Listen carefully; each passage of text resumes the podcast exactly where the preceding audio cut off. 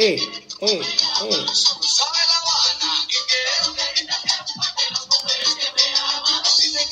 Qué buena salsa de aquellas.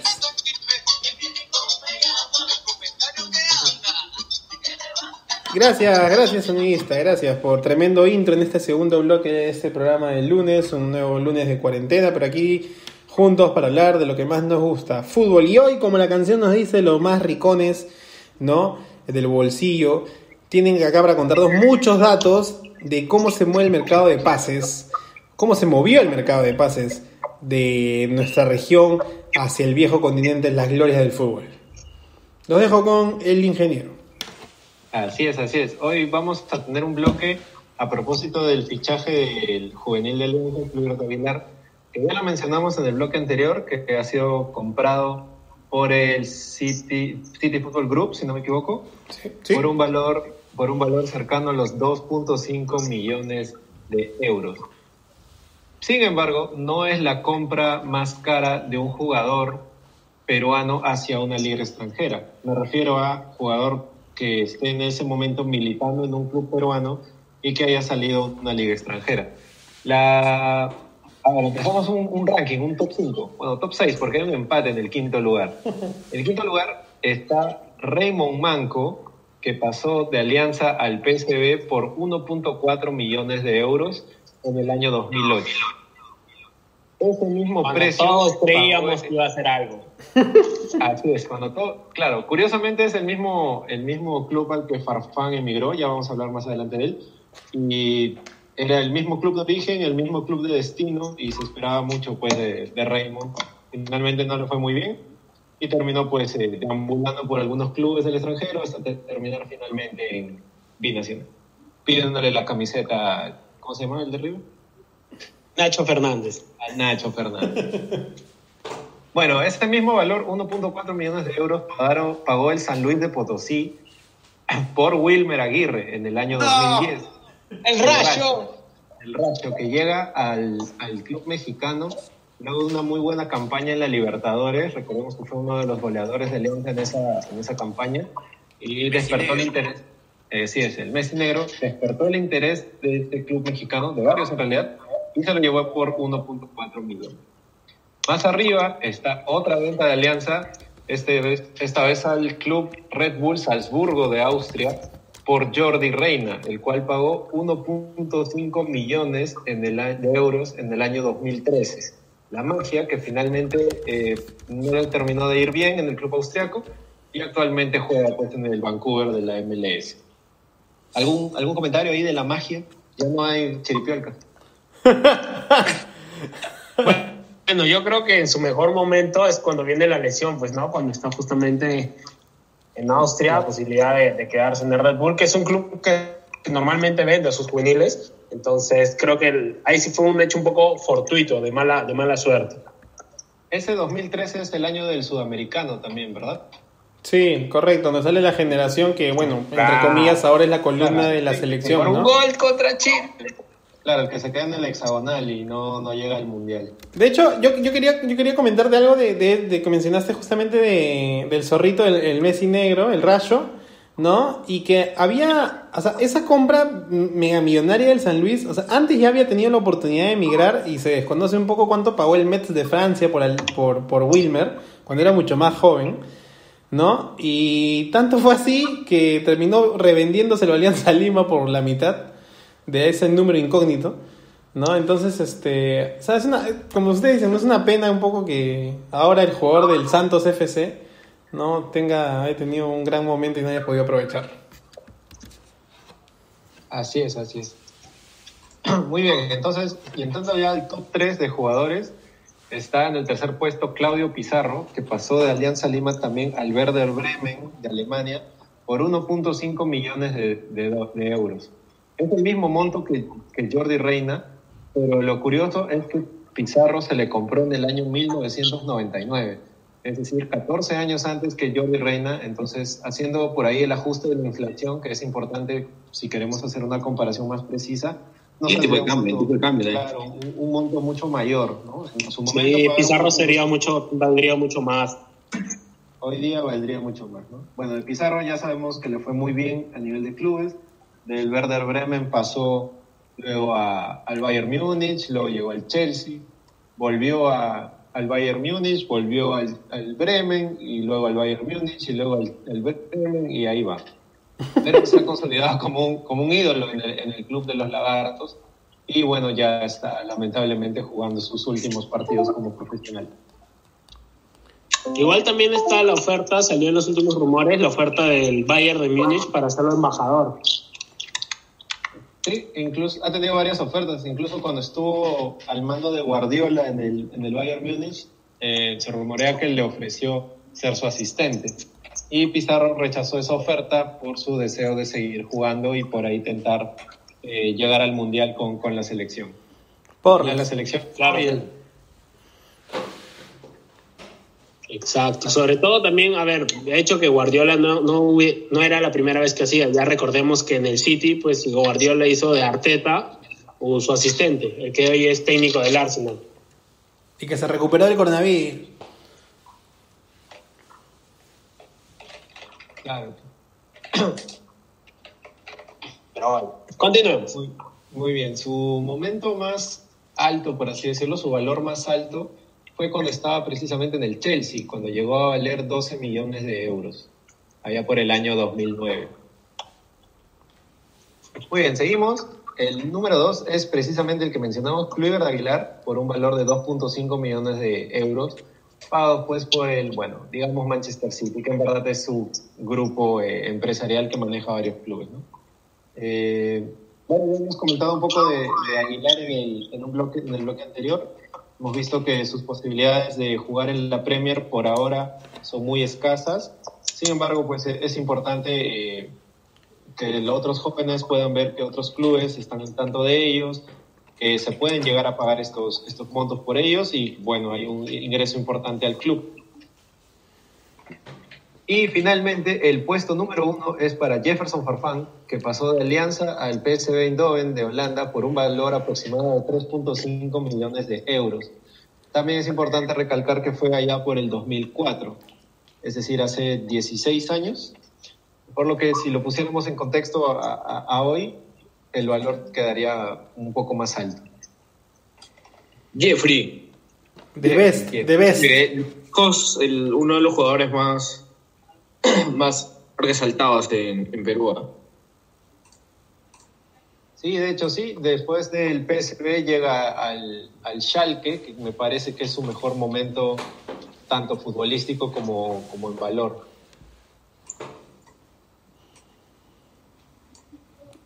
Igual sería y bueno. luego del PSV es que se va al Schalke, ¿cierto? Sí, al Sí. Schalke, correcto. Y del Schalke Arabia. Y de Arabia. El Schalke pasa a Arabia, correcto. De Arabia queda como jugador libre y lo vuelve a contratar el Lokomotiv. Mm, ha sido el jugador más determinante, ¿no? Además también de cara a la clasificación y... Sí, es un jugador pues de... De lo que Justo- pesaba. Justo en esa época que, que se va a Arabia es cuando no estaba jugando en la selección.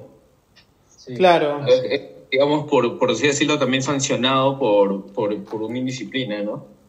Sí. Claro, aparte también estaba el tema que recién se venía recuperando de la lesión fuerte que tuvo en el Schalke, entonces el Schalke no le iba a renovar y no había opción ya de venderlo, pues tampoco. Que como él mismo dijo en entrevistas, ¿no? Que antes de eso él respetó mucho el Schalke cuando lo quería el Valencia de España, ¿no? Mm, Yo creo que, claro, tras esa campaña, creo que lo hemos dicho ya en muchos programas atrás, tras esa campaña que es el Schalke, donde está Farfán, Raúl González, Jurado, es cuando Farfán debió emigrar. Sí, ahí va, esa- ahí- le peca un poco, ¿no? Su, su sentimentalismo Claro, latino, porque, ¿no? ajá, ahí pierde, cae eliminado contra el Manchester y ahí es la temporada donde varios jugadores del Schalke salen. Inclusive, ponte, sale Neuer, que se va al Bayern justamente, y bueno, Raúl ya pasa, solamente fue su última temporada, entonces son jugadores que era el momento de revalorizarse. Sí, en el, en el Schalke llegó a valer 14.5 millones de euros su ficha. Es el jugador más caro que hemos tenido según el top 5, ¿no? Entre Pizarro y él, en su mejor momento, él ha valido más que Pizarro todo en el Chelsea. Sí, así es, así es. Claro. Muy bien, esa es la situación peruana. A ver ahora tratemos de hacer la comparación con nuestros vecinos. ¿Cómo le ha ido a los países también, otros países como Ebol en este mismo tema de vendiendo jugadores? Nueve, eh, coméntanos, ¿qué tienes para nosotros?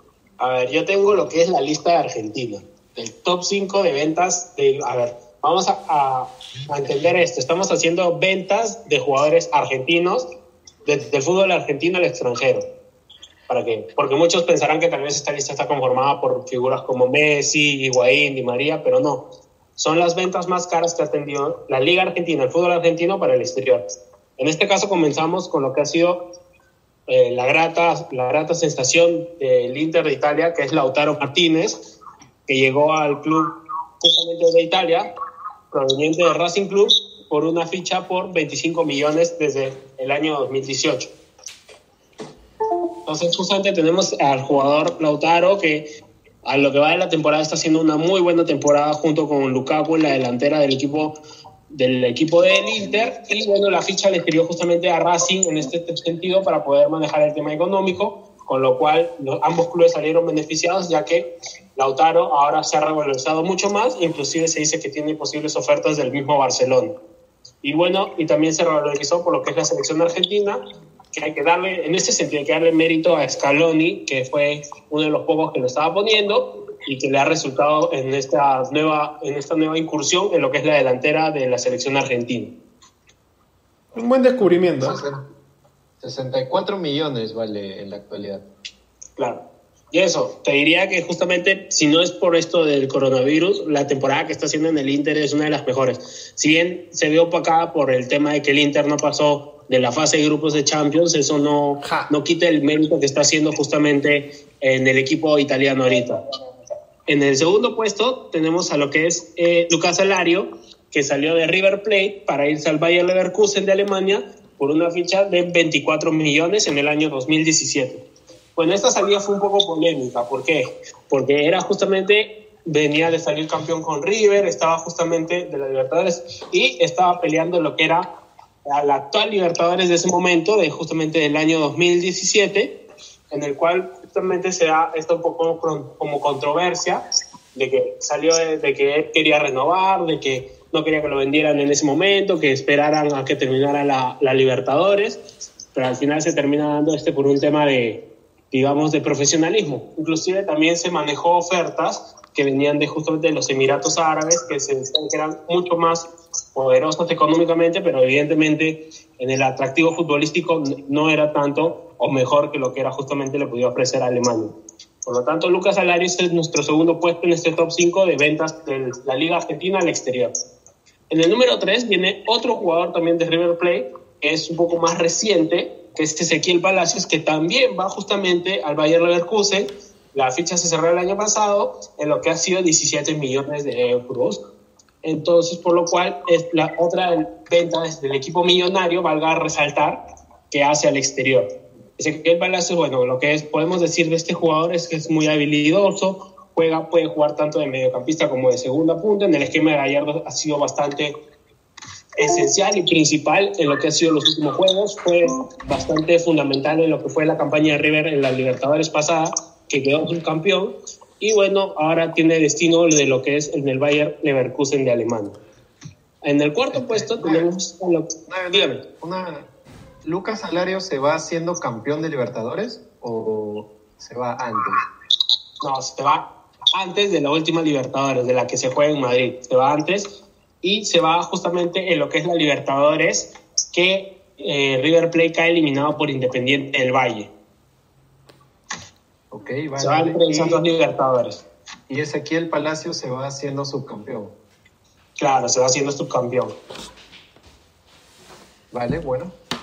Dale. Entonces, ahora en cuarto puesto tenemos a un juvenil de Boca Juniors, que es Leonardo Valeri, que pasa de Boca Juniors al Borussia Dortmund también de Alemania. Por lo que es Vamos. 15 millones y medio en el año 2019. Lo que podemos decir de este jugador de Boca Juniors es que sale de las inferiores de Boca. No, no tuvo mucha, mucha experiencia en lo que es primera división.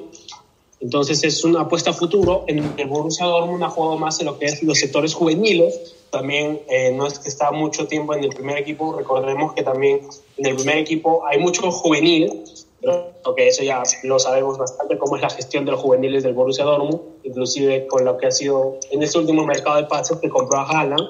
El San Martín alemán, por lo que Boca Juniors también tuvo una buena venta en lo que fue este mercado del 2019, recordado porque se fueron muchos jugadores y tal vez no vinieron tantos jugadores para el esquema, sino más jugadores de renombre como de Rossi. Y por último puesto tenemos a Sebastián Drusi, que también salió de River Plate para lo que es el Zenit de Rusia, por 15 millones de euros en el año 2017. Bueno, Sebastián Drusi también se va a lo que es ya, él sí se va campeón de la Libertadores, de la que justamente es la anterior a la de, a la de Madrid y a la de la eliminación contra eh, Independiente del Valle. Se va campeón de Libertadores, es también parte fundamental del equipo de Gallardo, segunda punta, siempre acompañando a Lario en este equipo de, de River Plate del 2017.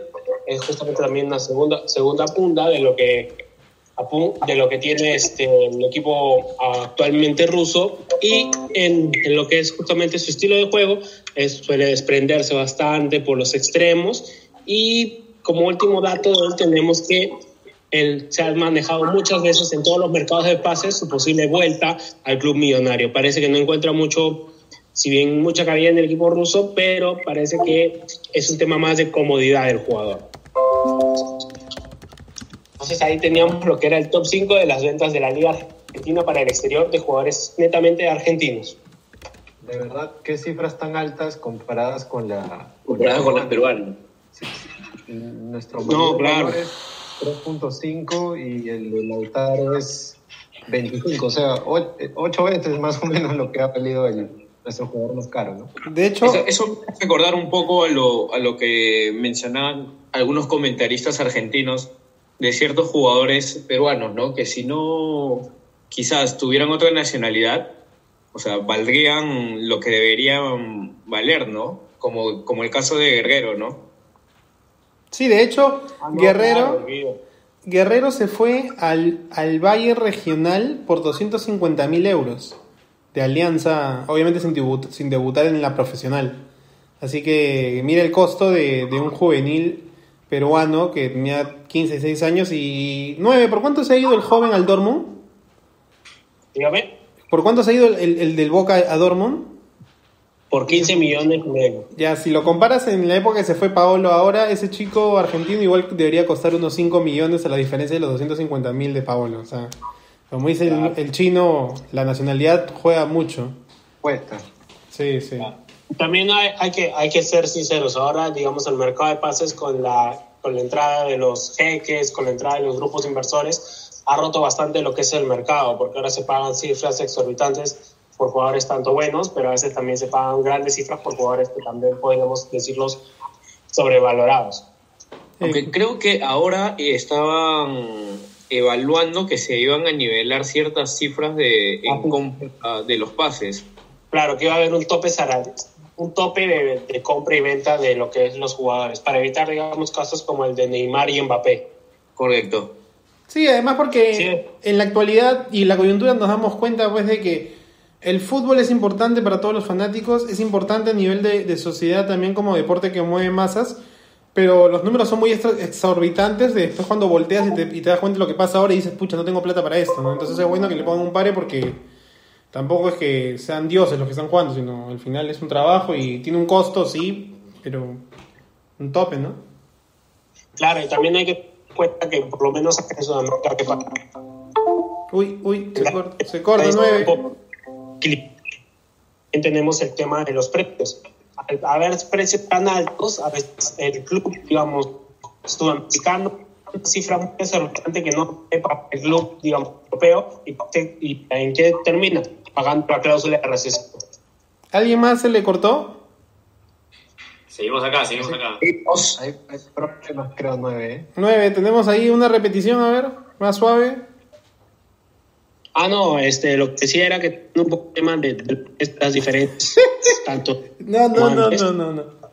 Europa con Sudamérica es justamente, si bien era el calendario que se está buscando ahora, es el de las cantidades que se ofrecen por que muchas veces los europeos dispuestas a pagarlas y terminan cayéndose jugador por lo que es la el contrato, Bueno, la el, cláusula. el 9 nos comenta que lo que se busca justamente es, es tratar de equilibrar un poco el mercado, tanto americano como europeo, ya que no solamente es equilibrar los calendarios, sino justamente este boom financiero de, de pagos para que más o menos se mantenga un, un orden, ¿no? Y un, y un, est- y un, eh, un estatuto un poco más este decoroso, ¿no? Y no tan, tan abusivo. ¿No? ¿Qué más, ingeniero? ¿Qué más, 9? Ese, bueno, Argentina es de, los- de las ligas más sólidas dentro de Sudamérica. Pero Vamos a una comparación un poco más eh, cercana a la realidad peruana. Así que, Beto, cuéntanos, ¿qué, país, Ajá. qué, liga, ¿qué liga tenemos por ahí?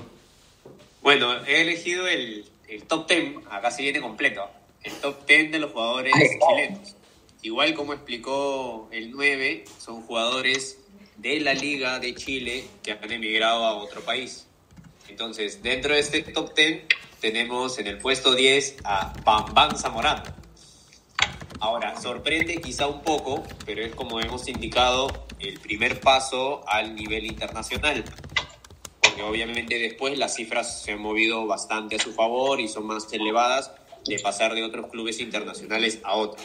Entonces, él debuta en Cobresal y ahí es donde se va al FC Saint Gallen, un equipo suizo, ahí se extraña las tierras, y lo venden por, este, primero lo ceden al Boloña por 350 mil dólares, pero parece que no juega mucho y después lo ceden a préstamo al, al St. Gallen de Suiza. Entonces, en el puesto 10 tenemos a Bambán Zamorano con 350 mil dólares. Luego las, las siguientes cifras que daré ya todas son en euros. En el puesto 9 está eh, Gary Medel por un valor de 210 mil eh, euros. Ahí sí, por eso la diferencia. El chileno jugaba en ese entonces, en el 2009, eh, en, el, en el club de Universidad Católica de Chile y pasa a eh, Boca Juniors por este monto. Luego Boca lo vuelve a, a prestar, es la, esta modalidad que se tenía en ese entonces de comprar un jugador y volverlo a prestar, para que luego, después de un tiempo, en el 2011, ya nuevamente la Católica lo venda al Sevilla por 3 millones de euros. Pero la cifra inicial por la cual fue, eh, bueno, se le compró internacionalmente fue por 210 mil eh, euros en este caso. En el puesto 9 tenemos a Mauricio Isla. Este jugador también de Católica se le vende al Udinese por un monto de 525 mil euros. En este caso, el Udinese lo que hace, esto fue en el 2007, el Udinese en el 2012 lo vende a nada más y nada menos que la Juventus. Ya la cifra se incrementó muchísimo, pasó a ser vendido por 13 millones, no, 13.9 millones de euros. Pero como repetimos, la cifra inicial por la cual sale o emigra en todo caso es por 525 mil euros. Luego seguimos en el puesto 7, está uno de los conocidos por muchos que es Claudio Bravo. Este jugador no ha tenido tantos traspasos, han sido cuatro los que ha tenido, sin embargo igual las cifras se han movido muchísimo. Él inicia en, Co- en Colo Colo y en el 2006 pasa al Real Sociedad, el club español, por 1.2 millones de euros. Luego, como ya se sabe, pasa al Barcelona por 12 millones y el Barcelona en el club actual en el que está, el City, por 18 millones de euros. Entonces es el puesto número 7 a Bravo. Luego tenemos a un gran referente del fútbol chileno, como es Marcelo Salas. En el caso de Marcelo. Salas, ahí tenemos en el 96, nos remontamos a esa fecha. Importante, miren, para, ese, para, esa, para esa fecha o para ese año ya se manejaba una cifra bastante importante. La U de Chile lo vende al River Plate por 2.7 millones de euros. En ese entonces, dos años después, ya sale al, al, al viejo continente, al Lazio, por 17.5 millones de euros. Y luego finalmente eh, va al, a la Juventus, que es el tope máximo de venta que ha tenido este jugador, cotizado en ese entonces, en el 2001 se va a la Juventus por 25 millones de euros. Ya vemos cómo se manejan las cifras con estos, con estos jugadores chilenos. En el puesto 5, increíblemente quizá para algunos, quien lo sabe, está Alexis Sánchez. Este jugador sí ha tenido muchos eh, pasos por distintos clubes, inclusive regresando del viejo continente a, a- Argentina en algún momento, pero inició obviamente en Cobreloa. Y aquí pasó algo similar a uno de los jugadores que mencioné al inicio. En el 2006, Cobreloa lo vende al Udinese por 3 millones de euros y luego el Udinese lo regresa como tarifa de préstamo al Colo Colo por 150 mil euros. Y luego acaba el préstamo y luego se va al River Plate. Y el River Plate regresa otra vez al Udinese y del Udinese en el 2011, después de tantas idas y vueltas y préstamos, finalmente da el gran salto al Barcelona. Ya esta cifra es muchísimo mayor porque inició desde 3 millones de euros su salida inicial hasta 26 millones, que es que lo compra el Barcelona. Luego ya posteriormente el Barcelona lo vende al Arsenal, el terrible equipo de Arsenal. Luego pasa al United y Terrible ese finalmente... equipo. Terrible. Entonces, increíble quizá por, por el tema de que en su momento se le consideró un jugador top, top, top, jugando en Barcelona, pero vemos que al inicio no la tuvo tan sencilla, prácticamente pasó de préstamo en préstamo. Entonces, ahí quizá es algo un poquito similar al, al fútbol peruano. Uno de los jugadores que ha tenido más traspasos o tran- tantas transferencias es el que está en el puesto 4, que es alguien conocido por muchos como el Chupete Suazo. Humbertito Suazo. Ah, Caray. Humbertito. Humbertito Panduro Suazo. Es cierto, se ha manejado por muchos clubes chilenos. Él recién eh, sale, él inicia en el 98 y recién puede salir al fútbol exterior en el 2010, en el 2007, perdón, que es que Colo Colo, en ese entonces donde jugaba, pasa finalmente al Monterrey por 3.7 por 3.7 millones de euros. Antes se había movido solamente entre clubes, entre clubes chilenos, pero ya pudo dar luego ese salto al Monterrey. Luego se va de préstamo a un equipo español como el Real Zaragoza, luego finaliza el préstamo, regresa otra vez a Chile y se queda allí. Prácticamente tuvo eh, dos salidas importantes a España y México y luego regresó a su país. Uno que en su momento se consideraba también un jugador bastante, bastante importante para, para Chile en su momento y que, que le dio goles importantes ¿no? en, este, en este puesto, pero vemos cómo algunos no se logran sostener en equipos extranjeros y finalmente regresan a, a su liga local. ¿no? Parecía ser un poquito similar al, a cómo se manejan los, los jugadores peruanos. Como menciono, hay muchos préstamos que se hacen, compra un equipo internacional, pero lo vuelve a prestar al equipo local y, y así sucesivamente, ¿no? Luego tenemos en el puesto número 3, ya viene el top 3. En el puesto número 3 podio. tenemos a Vidal. Este jugador odiado por muchos, querido por pocos. No ha tenido muchos traspasos, sin embargo sus cifras efectivamente sí se han incrementado bastante. Él en el 2007 de Colo Colo salta nada más y nada menos que al Bayer Leverkusen por 5.2 millones de euros. Luego pasa al Juventus, que también lo recordamos, ya esa cifra pasa a 12.5. Y luego la venta más cara por la cual ha pasado él ha sido del Juventus al Bayern de Múnich. Que en ese momento lo dirigía Guardiola, me corrigen, en el 2015, por 37.5 millones de euros.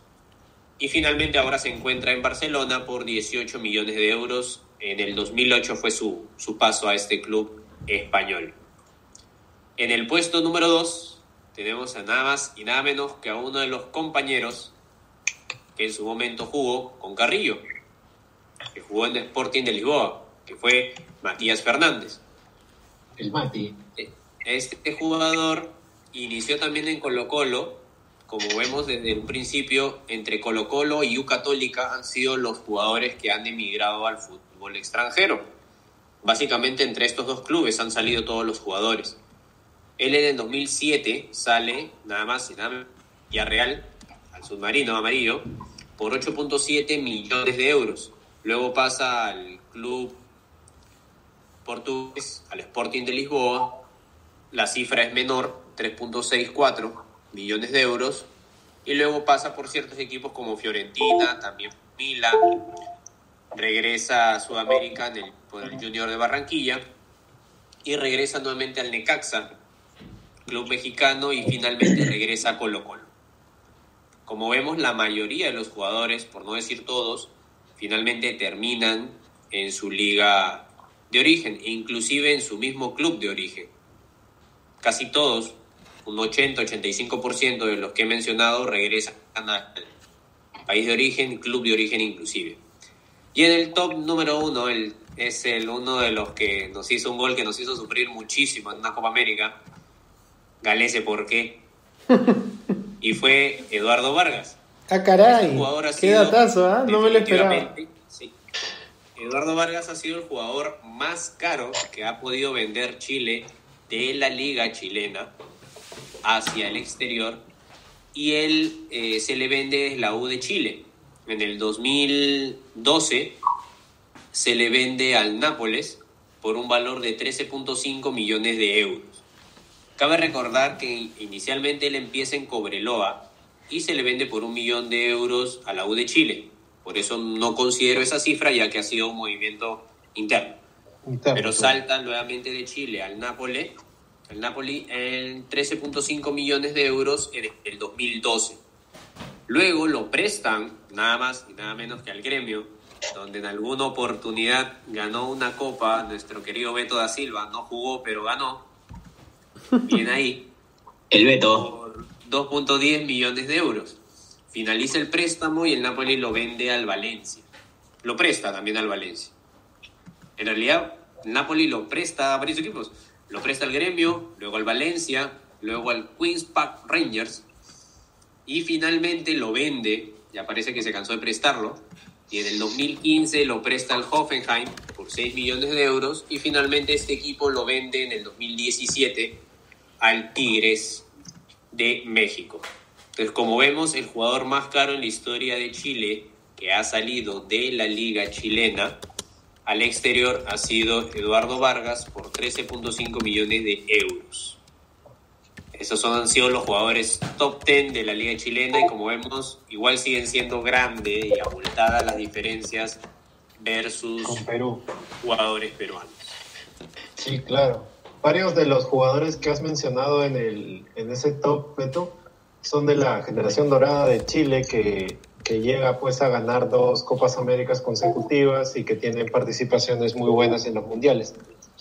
Entonces la importancia de, de formar jugadores y de cotizarlos bien y de colocarlos en buenos equipos para que luego puedan nutrir a la selección. Qué importante es eso.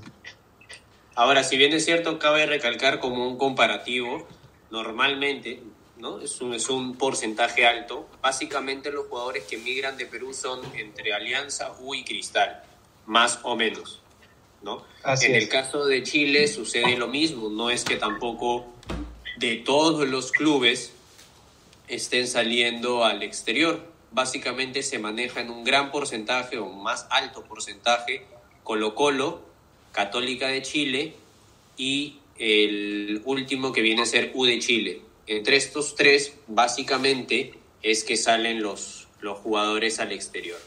Por ese lado hay cierta similitud. Sin embargo, en las cifras sí se manejan cantidades bastante fuertes, a diferencia de los peruanos, pero también como vemos, en el caso, por ejemplo, de Vargas, si bien es cierto, se le vende por una cifra bastante alta al Napoli, finalmente sus préstamos no tienen casi punto de comparación versus su venta y al final sigue prestado. O sea, desde el 2012 hasta el 2015 se le presta a tres equipos.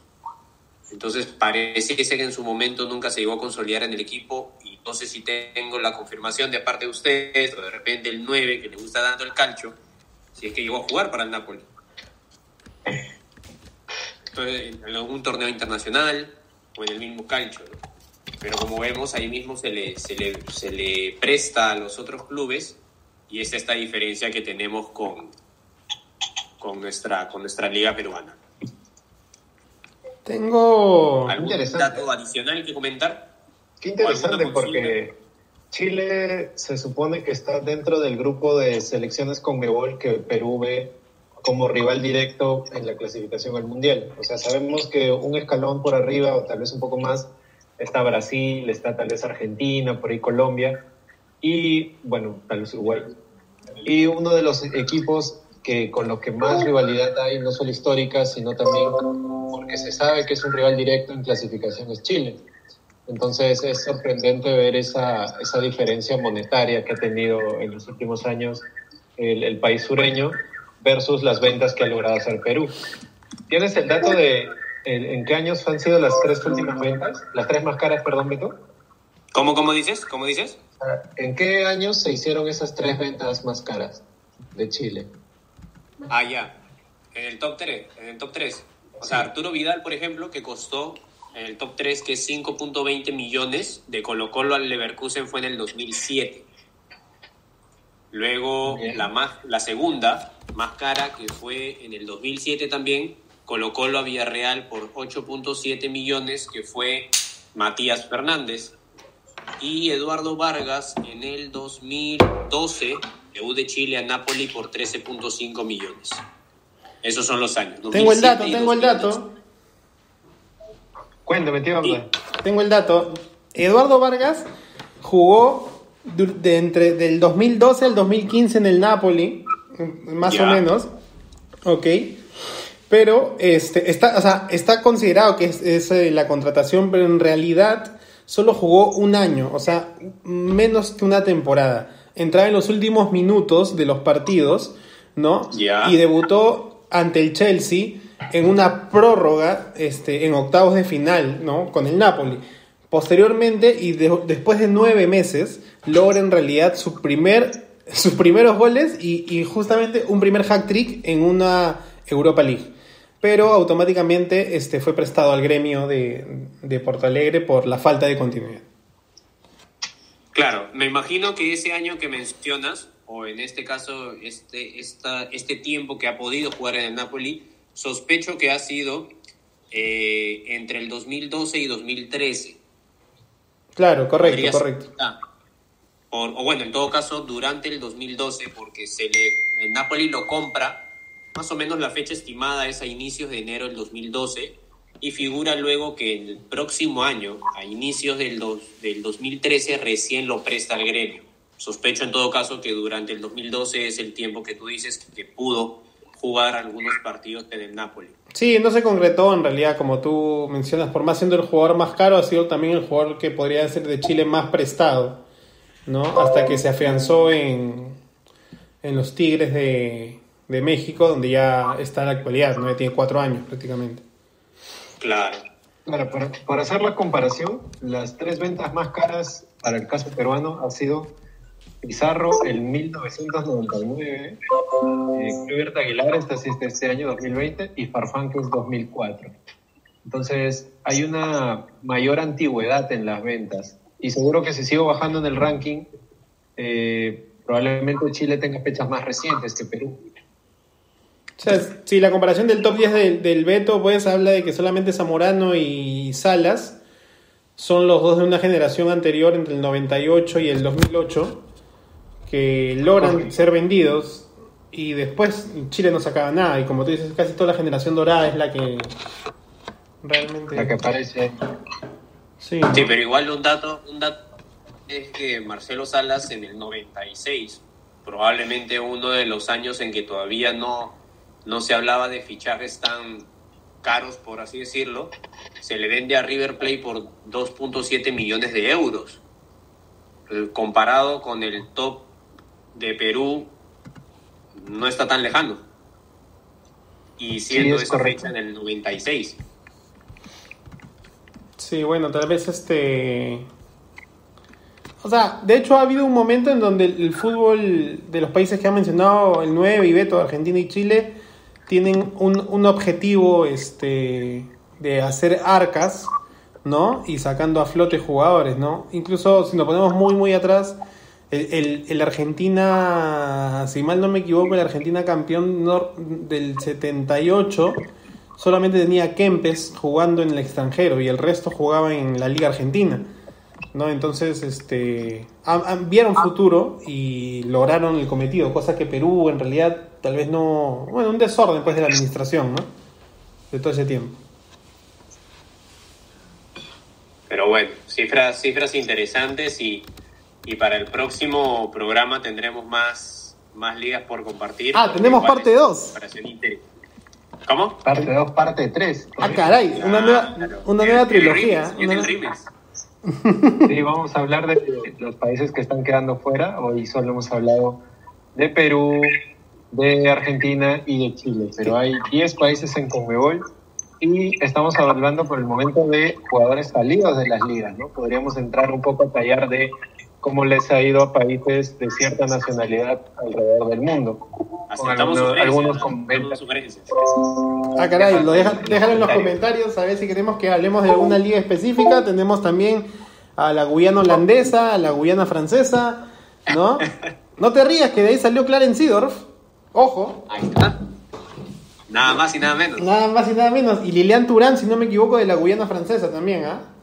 Claro, colonias, colonias. De las correcto. colonias, claro. Entonces, este, vamos a, a un corte con una buena salsa, este sonidista. Que ya venimos Ahí con vamos, ahí vamos. el cierre de la primera trilogía.